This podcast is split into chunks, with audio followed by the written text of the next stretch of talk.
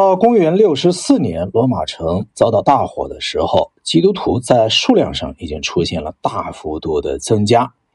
那么这个呢，竟然使得尼禄相信啊，让基督徒去背这个锅，并且呢去迫害他们，是明智的选择。可是呢，迫害基督徒也仅仅是让那些殉难者在死后。得到一种神圣的名声，反过来呢，让更多的人去信仰基督教。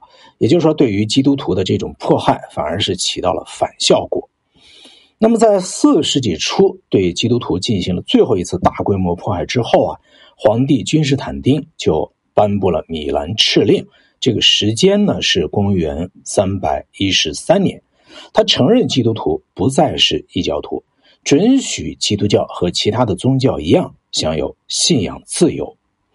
最后，皇帝调多西使得基督教实际上成为国教。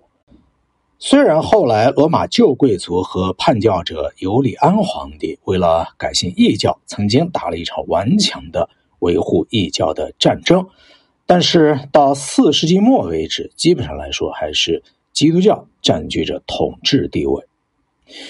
正像皇帝们采纳基督教是为了促进社会的统一那样，他们采用华丽盛大的东方宫廷礼仪，也是基于同样的原因。戴克里先和授予自己第一公民称号的奥古斯都不同，他替自己取了个名叫乔维安，意思呢就是朱比特在城市的代表。而君士坦丁在皈依基督教以后，也摆出了一副神圣的架势。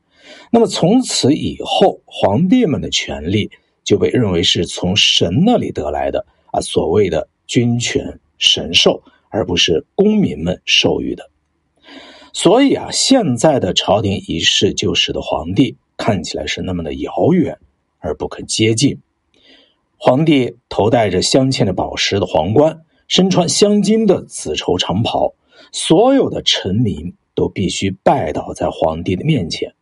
只有少数的权贵在得到准许的时候，可以亲吻皇帝长袍的边。哎，也不知道这个长袍啊怎么那么香。帝国的高级官吏也同样是享有荣华富贵。那些掌管财务的人就成为。负责神圣的赏赐物的伯爵，帝国的议会就被称为神圣的参议会。